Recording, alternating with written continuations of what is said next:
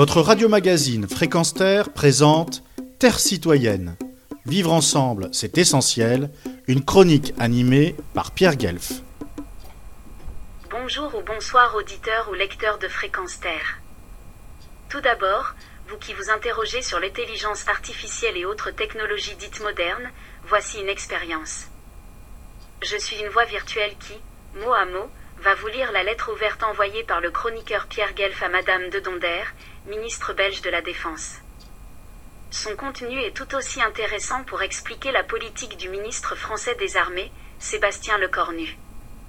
Madame de Donder En lisant et relisant vos déclarations publiques et en analysant de plus près leurs contenus idéologiques, je ne me retrouve absolument pas en tant que citoyen dans cette volonté de déployer une véritable culture de guerre, au point, par exemple, de cautionner que l'on supprime quasiment la protection civile pour favoriser les armées, de faire des économies ou autres accommodements dans les budgets de la santé, de la culture, de l'enseignement, de la recherche scientifique.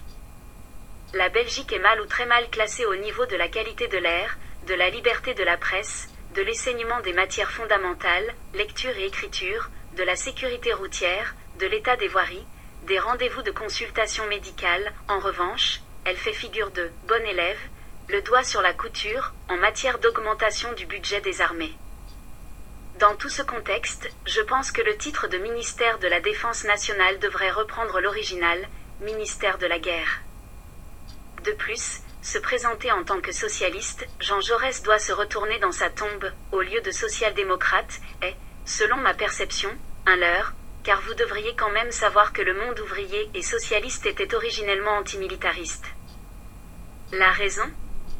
La solidarité entre gens du métier, ne pas attenter à l'intégrité physique d'un collègue de travail, surtout, ne pas être complice du business déployé par l'industrie de l'armement au détriment des classes laborieuses, du peuple.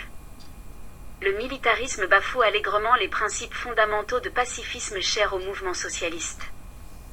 De plus, une femme, à qui la nature a donné le merveilleux pouvoir de donner naissance à un enfant, peut-elle promouvoir une activité qui fait de ce futur adulte de la chair à canon?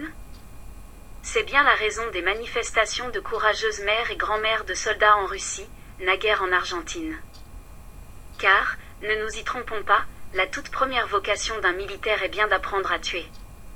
Et, je ne crois pas un instant à la sincérité intrinsèque d'une armée tournée vers des missions humanitaires. C'est l'arbre qui cache la forêt. Cette question éthique ne devrait-elle pas être d'application pour tout progressiste? Alors, qu'est-ce qui motive pareil déploiement de militarisme? La patrie? Ce nationalisme, tellement décrié par Tolstoï, par exemple, doit être banni du vocabulaire progressiste et faire place à la fraternité universelle, l'histoire a démontré à suffisance à quoi menait le nationalisme. Pour les armes belges envoyées à l'Ukraine, que l'on retrouve en Russie ou pas, peu importe, vous avez déclaré qu'un document spécifie avec chaque envoi qu'il s'agit d'armes de défense. C'est prendre les citoyens pour des minus à banc qui goberaient pareil argument, comme si les destinataires de ces engins de mort avaient une quelconque conscience en la matière. Mais, suis-je tenté de vous demander, les affaires, business, prime réelle sur toute considération d'ordre éthique? J'ai aussi lu que vous étiez fier d'avoir fait augmenter de manière considérable le budget des armées, là où l'enseignement du maniement des armes a pour unique but de détruire les êtres humains, ennemis, rappelons-le, de s'opposer par la force aux légitimes revendications citoyennes, comme ce fut réalisé dans le temps. Vous clamez une augmentation qui donnerait de l'emploi, c'est un mantra récurrent faisant totalement fi des préceptes humanistes, autre arbre qui cache la forêt. Comme cette volonté d'établir un service dit civique qui ne serait qu'un service militaire déguisé, à l'instar du service national universel, SNU, en France placé entre les mains de militaires qui, de la sorte, tentent de former une jeunesse soumise, embrigadée et exploitée au profit d'une idéologie droitière qui ne cache même pas sa satisfaction devant pareille organisation menée par un ministère régalien de l'État.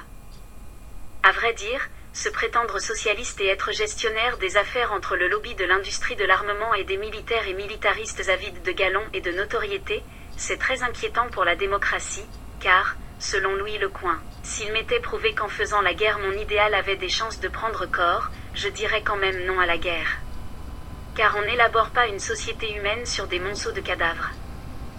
Est-ce que la conscience d'un progressiste ne lui dicte pas d'arrêter de faire la part belle au pouvoir militaro-industriel, plutôt, de mettre toute son énergie à promouvoir une culture de paix? Celle de véritables acteurs d'un pacifisme actif, celui qui fit tomber main dictateur et régime tyrannique.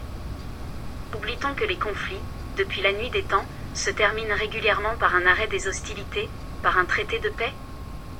Le conflit Russie-Ukraine actuel ne va-t-il pas, un jour, se régler dans des pourparlers? Et si on est œuvré avec force pour qu'il en soit ainsi, mais de préférence avant que le mal soit fait, bien entendu. Car, le pacifisme se travaille, se milite.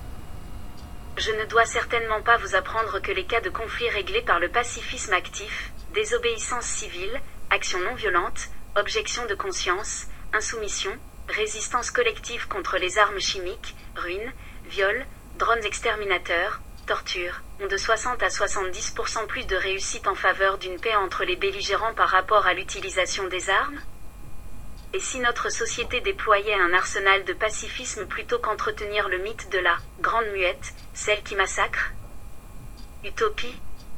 L'utopie n'est pas ce qui est irréalisable, mais ce qui est irréalisé, déclara le regretté Cabu, pacifiste notoire.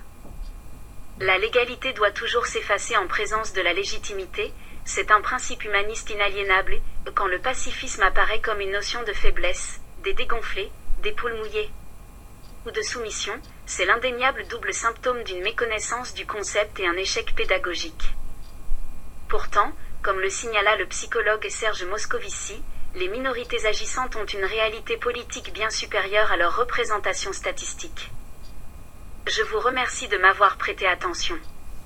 Du moins, je l'espère. Retrouvez et podcastez cette chronique sur notre site fréquenceterre.com.